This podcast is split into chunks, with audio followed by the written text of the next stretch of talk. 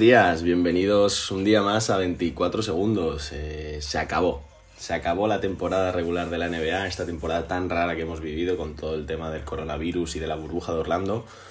Y ya empiezan los playoffs. La misma madrugada del lunes 17 de agosto, por fin empiezan los playoffs, empieza la emoción a tope de la, de la NBA. Y la verdad que hablando de emoción, la que hemos tenido hasta el último momento para saber quién se metía en ese último puesto del que hablábamos la semana pasada en el oeste. Hablábamos la semana pasada de los cuatro equipos que tenían posibilidades, Memphis, Portland, Phoenix y San Antonio, siempre San Antonio dejándolo un pasito eh, más por detrás y la verdad que más emocionante eh, no ha podido estar. Llegaban los tres equipos eh, empatados, tanto a victorias como a derrotas, al, al, al último día, digamos, al último partido de cada uno de ellos. Y, y bueno, mm, todo el mundo, la verdad, apostaba por, por Fénix, quería que Fénix se metiera, esa increíble racha que han tenido en la burbuja de 8 victorias, 0 derrotas. Al final no pudo ser, al final yo creo que se cumplió eh, la lógica. Eh, Portland y Memphis fueron los equipos que se clasificaron para el famoso play-in. Eh, bueno, recordemos que este era un formato nuevo en el que siempre que el octavo y el noveno estuvieran eh, a menos de cuatro partidos el uno del otro, jugarían una serie de eliminatoria entre ellos para decidir quién se quedaba con ese octavo puesto. La cosa era, eh, bueno, que al final de, al final de, de la temporada regular, de todos los partidos, eh, Portland era el número 8, eh, Memphis era el número 9 y, y Phoenix, perdón, era el número 10. De esta manera se debía jugar este play-in entre Memphis y, y Portland. Eh, en el momento en el que Portland ganara un partido se acababa ese play-in y Memphis debería ganar dos partidos seguidos para conseguir eh, arrebatarle a los Trailblazers esa, esa plaza que tanto, tanto han peleado, ¿no? Y bueno, este partido, el primero de estos partidos se dio, se dio en la madrugada de ayer. Eh, Memphis tenía que ganar sí o sí. Memphis, la verdad, que controló el partido a partir del segundo cuarto. Hizo un segundo y un tercer cuarto muy, muy, muy buenos. Yo, la verdad, que tenía prácticamente claro que, que íbamos a tener ese segundo partido del play-in. Y, pero bueno, siempre al final pensaba que con todo lo que había conseguido Portland, con lo que ha luchado esta temporada, con las críticas que ha tenido que soportar, yo sabía que de alguna u otra manera eh, Portland no iba a perder este play-in y al final no se han tenido que ir ni a un segundo, ni a un segundo partido, ¿no? Eh, el cuarto cuarto de, de los Blazers, liderados sobre todo por, por Carmelo Anthony y por Yusuf Nurkic, eh, fue increíble. Eh, le consiguieron dar la vuelta al partido. Damian Lillard y CJ McCollum, por supuesto, como siempre, aportaron muchísimo. Pero, pero bueno, la verdad que yo creo que por calidad de equipo ya lo hemos hablado. Creo que es el equipo más justo para estar en playoff y es un equipo que bueno, ahora más adelante analizaremos eh, todo lo que van a ser los, las eliminatorias de playoff, pero es un equipo que va a dar mucho que hablar eh, en esta postemporada. Eh, lo dicho, liderados por, por ese cuarto cuarto increíble de Carmelo y Yusuf Nurkic, y por supuesto siempre acompañados por Damian Lillard, que fue nombrado el MVP de la burbuja de Orlando. Se hablaba de si lo iba a ser él, si lo iba a ser Devin Booker. Al final creo que justamente se lo dan a Damian Lillard, que, que no para de, silenciar las críticas. Siempre creo que es uno de los jugadores más infravalorados que hay en esta liga. Y yo sinceramente ya lo pensaba, pero me reafirmo ahora mismo después de esta serie de partidos en, en, Orlando. Eh, para mí Damian Lillard es el mejor base del mundo. Ahora mismo no hay ningún base en el planeta mejor que Damian Lillard, siempre y cuando lógicamente no, no metamos a LeBron en esa posición, ¿no? Pero sí, de base puro es para mí sin duda el mejor base del, mu- del mundo. Lo ha demostrado, ha liderado a su equipo cuando más difícil estaba todo, cuando nadie creía, cuando más críticas tenían, se ha echado el equipo a las espaldas y ha hecho auténticas barbaridades. Increíble el nivel que ha demostrado Lillard en, en Orlando y ahora, bueno, solo el futuro dirá lo que les espera a estos Blazers en, en los playoffs, ¿no? Por otro lado, Memphis, bueno, mmm, creo que Memphis mmm, durante todo el año se ha aprovechado del el nivel no tan alto como se podía esperar de algunos equipos como precisamente Portland o, o San Antonio.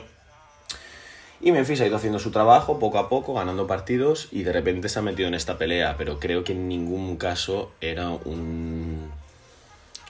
No voy a decir un equipo digno, pero un equipo con nivel suficiente para estar en, en estos playoffs, ¿no? Creo que al final les faltan varias piezas para ser un equipo realmente competitivo. Mm, También puede ser que le falten unos añitos a Jan Morant para terminar de ser eh, el líder que se espera en, en Memphis, a pesar de que todo se ha dicho en el partido de ayer, fue sin duda el mejor de su equipo con 35 puntos.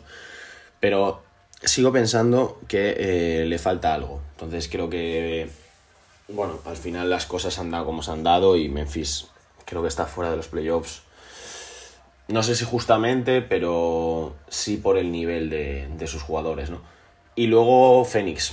Bueno, Mm, cuando acabó cuando acabaron bueno la serie de estos de últimos partidos en las que ya eh, Phoenix se quedaba fuera eh, jugó ese último partido contra Dallas eh, ganó y estaba a, a a la espera de que de que Portland pinchara con, con Brooklyn Portland gana solo por un punto a los Brooklyn Nets bueno castigo muy duro yo creo el que el que han sufrido lo- los Suns, que creo que llegan a, a Orlando con la idea simplemente de jugar una serie de partidos, de volver a tomar eh, pues, un poco el contacto con la cancha, con los rivales, con la competición y, y a divertirse, ¿no? En ningún, creo que en ningún caso ellos se plantean realmente, siendo sinceros, la posibilidad de entrar en, en playoffs.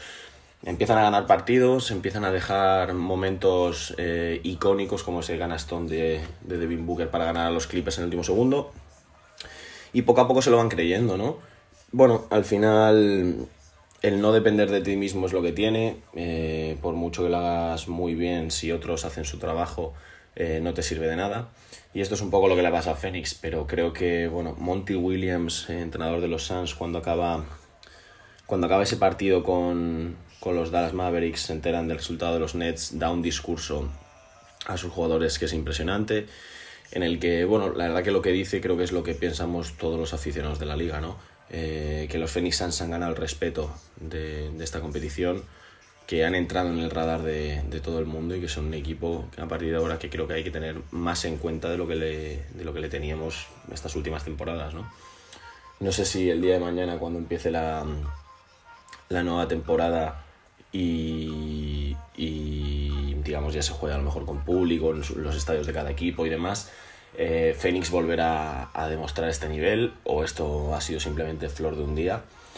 Pero, pero bueno, esperemos que no, esperemos que, que los Suns eh, pues, vuelvan a ser aquel gran equipo que, que fueron antaño y liderados por un Devin Booker que yo creo que, como ya ha expresado mucha gente en la liga, eh, o los Suns demuestran este nivel eh, año tras año, o Booker acabará pidiendo el traspaso seguramente. ¿no? Entonces, bueno, una pena, lo dicho, eh, al final, eh, quieras que no, han luchado como, creo que como nadie en la burbuja, eh, el único equipo invicto y al final, bueno, remar hasta ese punto para al final quedarte en la orilla es un poco duro. Pero bueno, enhorabuena a, los Portland Trail Blazers que se meten en, los playoffs. Al final, Damian Lillard, como siempre, callando a sus críticos. Esto es un clásico en la liga. Mm, Cuando creo que es el jugador al que mejor le vienen las críticas, ¿no? Vamos a entendernos. Em, creo que es el jugador que más se motiva cuando la gente está en contra de ellos, cuando la gente no apuesta por ellos, cuando peor están las cosas. Eh, creo que Damian Lillard en esos momentos se crece más que nadie, ¿no? Y todo viene, creo, creo, ¿eh? Eh, hay un partido contra los Clippers eh, esta semana en la que en la que bueno, Lillard falla dos tiros libres seguidos mm, para empatar el partido. Al final los, los Blazers acaban perdiendo ese partido y bueno, no se meten en un lío porque mira, al final se han metido en playoffs, pero bueno, se complicaban un poco más las cosas, ¿no? Y bueno, cuando falla esos dos tiros libres, Patrick Beverly se ríe como nadie en el, en el banquillo, literalmente se ríe en la cara de, de haciendo como que ahora sí es el Dame Time, el famoso gesto de Lillard. Eh, Paul George también entra al trapo con él en redes sociales y creo que en esos momentos hay ciertos jugadores a las que no les puedes hacer eso y uno de ellos es Damian Lillard y, y lo ha demostrado a partir, bueno, ha demostrado durante toda la burbuja, pero especialmente a partir de esos comentarios de los jugadores de los Clippers, ¿no? Que, bueno, mm, no creo que se lleguen a encontrar en playoffs, pero sería una serie muy, muy, muy bonita. Y bueno, otra cosa de la que me gustaría hablar y creo que merece eh, mucho la pena dedicaros unos minutos es el fin de una era. Em, tras 22 años seguidos eh, entrando en playoffs, eh, los San Antonio Spurs no lo han conseguido este año. Creo que se acaba la racha probablemente de uno de los mejores equipos de la historia de, de la NBA. Eh, un tramo de tiempo de 22 temporadas en el que consiguen ganar 5 anillos y además son la racha más larga de, temporadas seguidas entrando en playoffs, empatada con los Boston Celtics. Y bueno, eh, al final, bueno, esto es una pena, sabíamos que tarde o temprano iba a llegar, que ya cuando, digamos, el Big Three de San Antonio con Duncan, eh, Ginobili, Parker, eh, bueno, se retiran, otros se van a otros equipos, creo que ya sumaba esto. Eh, durante unos años eh, creo que Greg Popovich sacó su magia a relucir para, para seguir metiendo al equipo en, en la postemporada, pero sí que es verdad que ya llevan un par de años en los que entraban casi, yo creo que por tradición más que por el nivel de sus jugadores. Eh, por mucho que la llegada de la Marcus Aldrich, de DeMar DeRozan. Mmm, a San Antonio le faltaba algo y bueno, sabíamos todos que tarde o temprano iba a llegar este, este fin y nada, la verdad que creo que todos hemos disfrutado en algún momento con los San Antonio Spurs durante estos, durante estos 20 años y nada, ahora toca esa parte difícil y fea del baloncesto, toda la reconstrucción, yo creo que toca dar salida, pues esto, los, jugadores que he dicho, ¿no? La Marcus Aldrich, DeMar DeRozan, eh, Rudy Gay, y dar paso a los jóvenes, buenas elecciones en el draft y San Antonio siempre se ha, se de ser uno, uno, de los equipos que mejor selecciona en, en, los drafts y ahora que van a tener lotería mmm, creo que, que, tampoco va a ser tan larga yo creo ni tan difícil la reconstrucción para el equipo tejano ¿no? y bueno con todo esto lo hemos dicho al principio empiezan los playoffs ya están aquí los playoffs empiezan, como he dicho, eh, este lunes. Y bueno, yo creo que vamos a analizar un poquito eh, todo lo que son las, las eliminatorias, ¿no? Eh, como siempre, dejadme en los comentarios qué pensáis vosotros de cada una de las eliminatorias y podremos discutirlo en los próximos episodios, ¿no? Bueno, empezamos con la conferencia este, que yo creo que es, bueno, la que tiene las eliminatorias creo que más decididas, la verdad. Eh, en primer lugar, Milwaukee Bucks, Orlando Magic. El año pasado los Magic eh, consiguieron eh, robar un partido a los, a los Toronto Raptors. Mm, yo sinceramente creo que este año no va a ser así. Creo que Milwaukee es muy, muy, muy, muy favorito. Y yo sinceramente me la juego al, al 4-0. La siguiente tenemos Toronto-Brooklyn.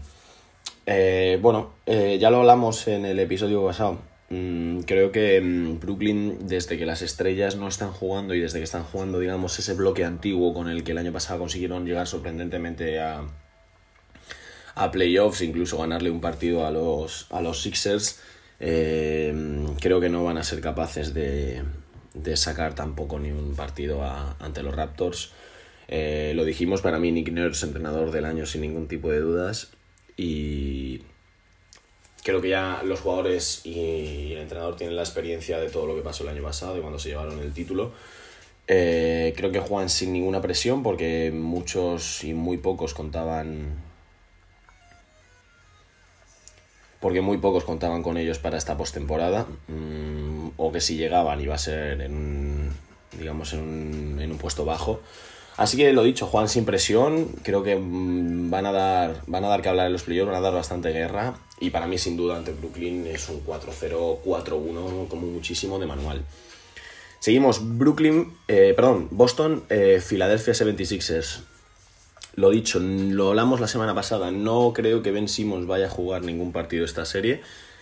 Joel Embiid arrastra molestias, y creo que los Celtics, eh, Kemba Walker ya se ha ido reincorporando poco a poco, aunque todavía la verdad que la burbuja no ha demostrado el nivel que estaba demostrando durante la temporada regular, pero, pero bueno, creo que físicamente ya está a tope y, y entonces ya sí está, digamos, ese Big Four de, de Boston con Jalen Brown, Kemba Walker, Jason Tatum y Gordon Hayward a, a tope. y con los Philadelphia 76ers tan mermados como llegan, para mí es victoria de Boston. Mm, la verdad que no me atrevería a dar un resultado porque todo depende del nivel físico de, de Joel Embiid. Al final, si Embiid no puede jugar, eh, para mí es 4-0 Boston. Si Embiid puede jugar, juega cómodo y está a buen nivel, bueno, Filadelfia podría rascar incluso un par de, de, partidos, pero bueno, lo que lo dicho es que para mí creo que Boston gana, gana fácil, ¿no?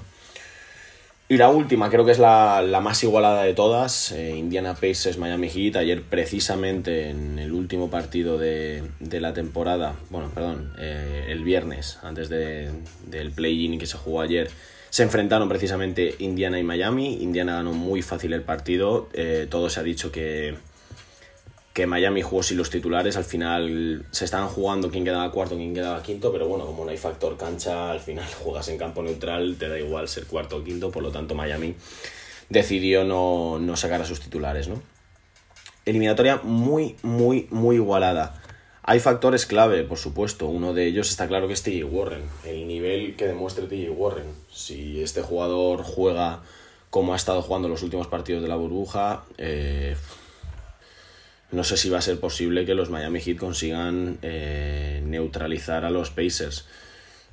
Luego también de repente siempre nos puede sorprender, ¿no? Eric Spolstra es experto en esto y al final cuentan con jugadores que creo que son capaces de pararle y por muy bien que lo haya hecho no estamos hablando de uno de los mejores jugadores de la liga, creo que es una racha lo que han tenido lo que ha tenido TJ Warren y tampoco creo que, que, que le vaya a durar ya para, para siempre, ¿no? Al final este tipo de jugadores incluso si les pones un buen defensor como le sobran a Miami. Pues el caso de Andrew Wodala, de Jay Crowder, de Jimmy Balder, creo que tienen muchísimos jugadores para poder pararlo. Luego también depende el nivel eh, y el, sobre todo el nivel físico de Víctor Oladipo, a ver cómo llega el, escolta de los Pacers. Y por parte de Miami, la verdad que mm, yo pocas dudas. Eh, Miami es un equipo muy sólido, tiene un gran bloque, tiene un gran, gran entrenador.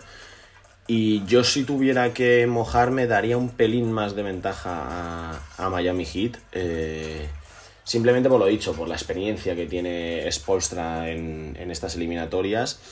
Y porque al final creo que en, eliminatorias tan igualadas eh, se decantan por, por cosas muy pequeñas. Y estas cosas muy pequeñas pueden ser el nivel de un cierto jugador. Y en Miami está Jimmy Balder, que es sin duda el mejor jugador de toda esta eliminatoria y ese plus que te da tener un jugador como Jimmy Balder eh, puede ser lo que al final eh, acabe decantando la balanza de, para, los, para los Miami Heat, ¿no? Y bueno, esto por el este, nos vamos a la, a la conferencia a la conferencia oeste, donde las cosas no están para nada tan claras como las están en el como las tenemos en el este, ¿no? Eh, empezamos el primero contra el octavo, Lakers contra Blazers. A ver, es que es muy difícil, es muy difícil porque claro, no hemos, yo lo sigo diciendo, para mí no hemos visto a los Lakers todavía jugar en esta burbuja. Entonces no sé realmente a qué nivel eh, están LeBron y compañía. Lógicamente, sobre el papel, claros favoritos los Lakers. Pero no va a ser 4-0, no va a ser 4-1. Probablemente incluso haya un momento en la eliminatoria en el que puedan ir perdiéndola. A lo mejor pierden el primer partido, ¿no? Lilar va a seguir el nivel que ha tenido estos últimos días. Eh, se dice y se le han visto muchas fotos que está realmente estasiado. Pero bueno, mmm, yo creo que ya la motivación de haber llegado hasta donde están ya se liberan. Eh, ellos querían entrar en playoff, ya lo han conseguido y ahora ya es jugar, ¿no? Y yo creo que más de un susto le van a dar los Lakers, aunque sigo pensando que, que LeBron y los suyos son favoritos en esta eliminatoria. Seguimos, Los Ángeles Clippers Dallas Mavericks. Pues muy parecido a la eliminatoria anterior. Eh, sobre el papel, claro, los Clippers son, son favoritos. Cuando Kawhi Leonard eh, instaura el modo playoff, peligro. Peligro para todo el que esté cerca. Pero bueno, hay que ver a los, a los jóvenes Mavericks, hay que ver a, a Luka Doncic, a Porzingis, a ver cómo, cómo lo hacen en, esta, en este primer enfrentamiento de, de playoffs en esta primera temporada en las eliminatorias por el título. Y lo dicho, para mí Clippers favoritos, pero también ni 4-0 ni 4-1, para mí 4-2, incluso 4-3 puede estar muy peleada y no me sorprendería incluso si los Mavericks consiguen eliminar a, a, a los Clippers, ¿no? Bueno, y vamos con las dos ultra igualadísimas. Estas sí que son tremendas. Houston, Oklahoma. Parece súper fácil. Si te lo dicen sobre el papel al principio de la temporada, 4-0 Houston. Pero claro, estos Oklahoma City Thunder eh, tienen mucho, mucho que decir. Juegan muy bien al baloncesto, son muy listos a nivel eh, táctico. La verdad que Vini Donovan ha hecho un trabajo excelente. Y, y se dice que Russell Westbrook está mal que va a llegar muy justo, que ha tenido una pequeña lesión y, y, vamos a ver cómo llega Westbrook, ¿no? Al final no deja de estar Harden, que es lógicamente el que consiga los Thunder parar o no a la barba va a ser lo que va a decantar la eliminatoria. Pero eliminatoria muy igualada. Chris Paul además vuelve a... Aunque no esté el público, ¿no? Pero vuelve a enfrentarse a los Rockets. Russell Westbrook vuelve a enfrentarse eh, al equipo de su vida. Mm, muchas cosas. La verdad que esta eliminatoria con público sería una eliminatoria preciosa, preciosa de ver. Eh, pero bueno, mm, las circunstancias son las que son y lo he dicho, para mí muy igualada. La verdad que si tengo que mojarme daría un pelín más de favoritismo a, a Houston, pero bueno, por lo dicho, la sencilla razón de que es más probable que no consigan parar a Harden que consigan pararlo, ¿no? Después, Denver Nuggets y Utah Jazz. Para mí, la eliminatoria eh, con el Indiana Miami más igualada de todas. Mm, no, no puedo, es que no, la verdad, no me lo puedo jugar a ninguno de los, a ninguno de los dos equipos. No, o sea, de mojarme sería simplemente por decirlo, o sea, no, sin ningún tipo de rigor. Mm, Denver es un equipo eh, digamos que ha añadido piezas durante esta burbuja que no contaban con ellas. Ya hemos hablado de Michael Porter. Bol Bol, que bueno, no creo que tenga muchos minutos en, en playoff, pero bueno, es otro arma a tener en cuenta. PJ Dozier ha jugado muy, muy, muy bien. Y al final, bueno, quieras que no llama al Murray. Eh, ha jugado simplemente dos partidos, ha estado a, gran nivel y bueno, es muy importante que vuelva, que vuelva este jugador porque si no, sí que era una baja muy, muy sensible para los Nuggets que lo dicho, han, han añadido a, a, Porter a esa, a esa rotación, a ese equipo. Eh, Jokic no está jugando a un gran nivel últimamente. Quiero decir, vamos a ver, Jokic siempre hace buenos números, siempre hace jugar bien al equipo. Pero no le he visto yo tan. No lo sé cómo decirlo, ¿no? Tan inteligente a lo mejor como en otras ocasiones en la pista. Eh, supongo que al final es lo que le pasa a muchos jugadores, tenían la posición garantizada, eh, estaban muy cómodos, les daba prácticamente igual ganar, perder partidos. Así que supongo que ahora también cuando empiezan los playoffs, eh, también eh, activará ese modo postemporada y, y se volverá un arma muy peligrosa para los Nuggets. Por otro lado, los Jazz, con todas las movidas eh, y todas las peleas que ha habido entre, ya lo sabemos, Donovan Mitchell, Rudy Gobert, eh, creo que cuando entran en la cancha esto se deja de lado. Se dice que la relación ya está arreglada, pero bueno, cuando entras en la cancha se dejan todos estos problemas de lado y, y Utah es un equipo muy, muy, muy, muy peligroso. Utah formó un bloque con la llegada de Michael Conley eh, muy fuerte y la verdad que puede poner en serios aprietos ya no solo a Denver, sino creo que a cualquiera. Así que lo dicho, eh, muy igualada esta eliminatoria. No me puedo decantar, la verdad, que por ninguno, porque se, os estaría mintiendo, porque pienso que tiene las mismas posibilidades de pasar yo, eh, perdón, Denver que Utah.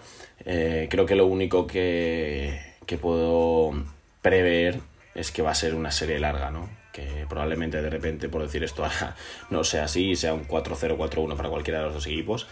Pero, pero bueno, no lo he dicho, no me puedo, la verdad que no me puedo aventurar a, a dar un resultado para esta serie. Así que bueno, esto han sido las, este análisis de las eliminatorias de los playoffs. Eh, espero en los comentarios eh, a ver cuáles son vuestras opiniones, quiénes pensáis vosotros que pueden ser eh, las sorpresas en estos playoffs o si coincidís conmigo en los, en los resultados. Y nada, lo dicho, el lunes empiezan las eliminatorias, eh, desde el lunes ya a tope con los, con los playoffs. Este lunes juega eh, el primer partido de la serie de Utah, Denver, Brooklyn, Toronto, Filadelfia, Boston y Dallas eh, Clippers. Así que nada, la semana que viene ya analizaremos los que van siendo los primeros partidos de todas las eliminatorias. Eh, iremos hablando pues, sobre las sorpresas, las mejores actuaciones y, y demás. Así que lo dicho, por mi parte esto ha sido todo y nos vemos la próxima semana.